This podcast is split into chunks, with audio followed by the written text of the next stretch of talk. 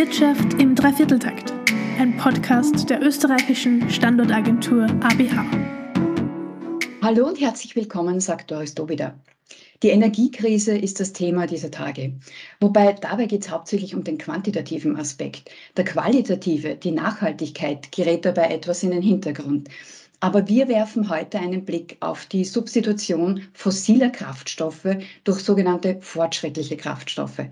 Gleich vorweg, es wird die Energiekrise nicht lösen, aber Kraftstoffalternativen auf Basis von Fettabfällen oder Rückständen aus der Lebensmittelindustrie und Landwirtschaft beziehungsweise Biogas aus Vietung, Schlachthofabfällen oder Hausmüll stellen eine sinnvolle und vor allen Dingen nachhaltige Alternative dar. Dazu darf ich heute Herrn Bruno Walter von Biofuel Express Austria begrüßen. Hallo, Herr Walter. Begrüße Sie, Frau Dobida. Einen schönen guten Morgen. Guten Morgen, Herr Walter. Biofuel Express stellt Biogas und ähm, Renewable Diesel her. Was genau ist das? Äh, Sie können sich unter Biogas und Renewable Diesel zwei äh, Kraftstoffe oder Energieträger vorstellen, die also zu 100 Prozent aus äh, Abfällen, einerseits bei Biogas ist es primär Gülle, Kompost oder eben Abfälle aus, aus, aus Kläranlagen.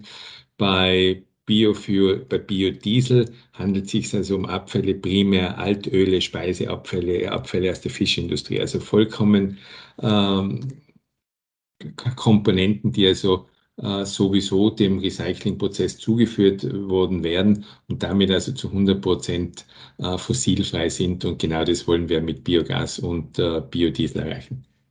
Das Wichtige daran ist vor allen Dingen die CO2-Reduktion. Wie hoch ist die eigentlich bei diesem Dieselersatz? Also beim Dieselersatz bei, wir nennen das Produkt ja auch HV100, ist der CO2-Ersatz äh, sofort ca. 90 Prozent. Das heißt, ohne dass Sie irgendetwas umbauen müssen, äh, sparen Sie sofort 90 Prozent äh, der ausgestoßenen CO2-Menge ein. Wow. Sie werben ja auch mit dem Slogan der reinste Kraftstoff auf dem Markt.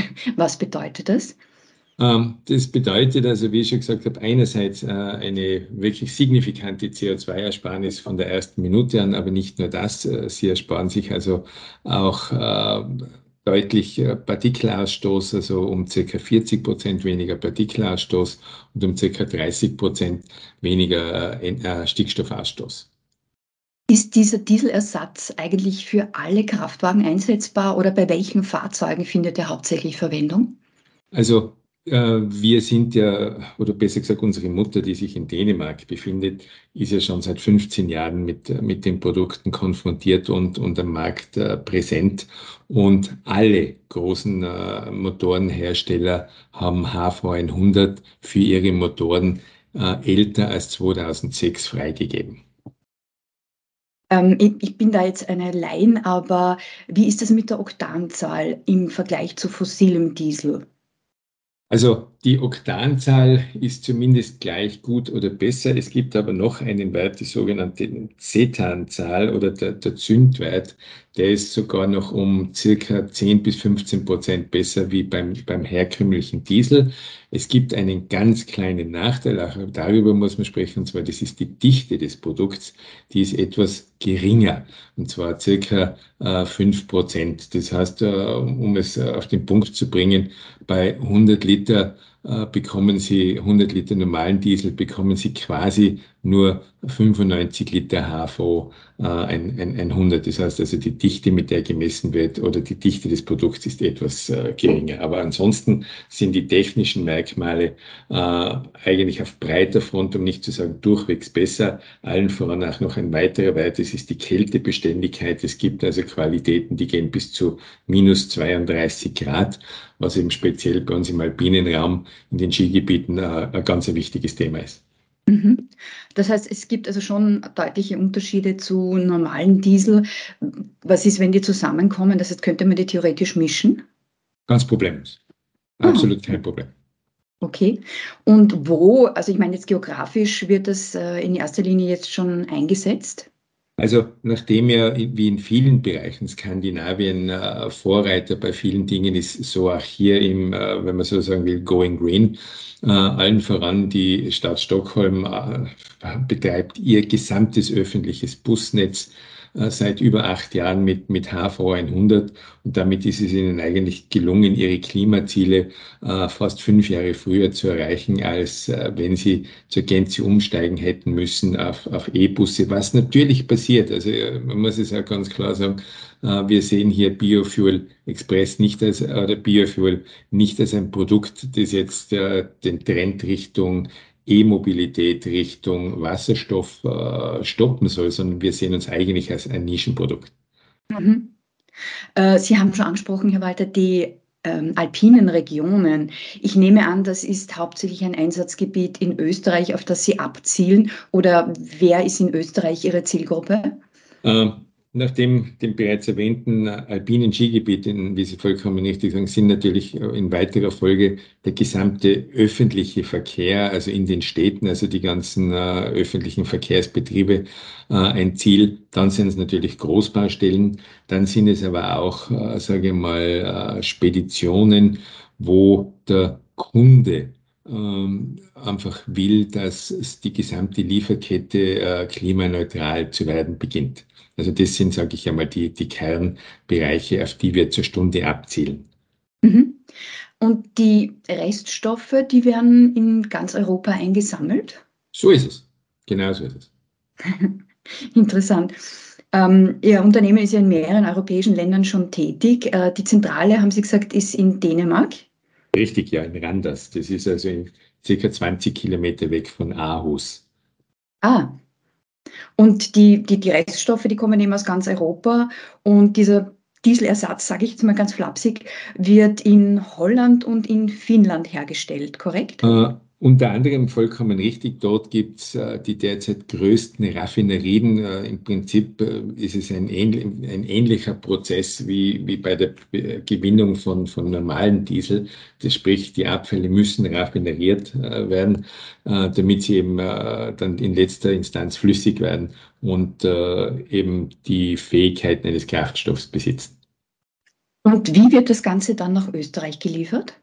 Ähm, nachdem ja alles klein anfängt, muss man so offen sagen, also kamen die ersten oder kommen die ersten Lieferungen bei LKW.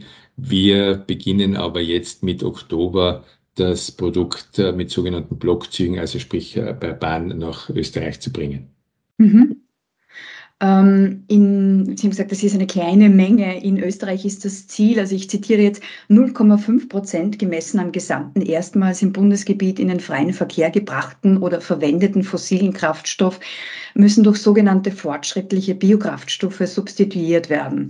Ähm, Sie haben gesagt, Biofuel Express äh, liefert eine kleine Menge, aber Sie liefern damit trotzdem einen Beitrag zu diesem Austausch.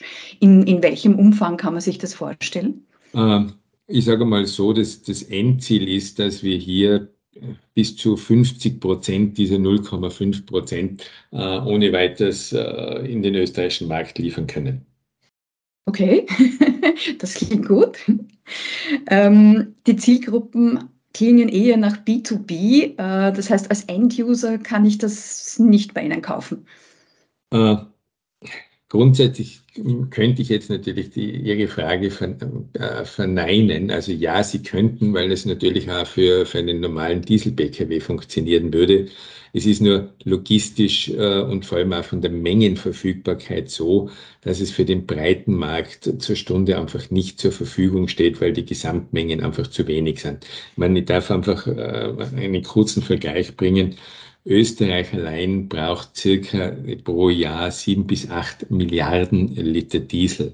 Die gesamte Jahresproduktion von HV100 bewegt sich in der Größenordnung von vier bis fünf Milliarden für ganz Europa. Also Sie sehen schon dieser Diskrepanz, dass es einfach auf breiter Basis äh, für den Individualverkehr nicht geht. Man muss aber auch ganz klar sagen, gerade der Individualverkehr bietet natürlich die größten Chancen, äh, einerseits in der, in der Elektrifizierung, beziehungsweise überhaupt im, im ich sage jetzt einmal so, im klassischen Stehenlassen des Autos oder brauche ich überhaupt ein, ein, ein Auto oder eben über, über Sharing-Modelle etc., was natürlich im kommerziellen Roadtransport, wenn man so schön sagt, oder auch im öffentlichen Verkehr, wo große Busse fahren, ja ungleich schwieriger ist und natürlich auch mit ungleich höheren Infrastrukturkosten, sei es bei der, wenn man so sagen will, Anschaffung der Hardware, sprich Busse etc., aber auch dann in der ganzen Ladeinfrastruktur einerseits für Busse oder eben in weiterer Folge in der, in der Wasserstoffgewinnung für die Brennstoffzelle.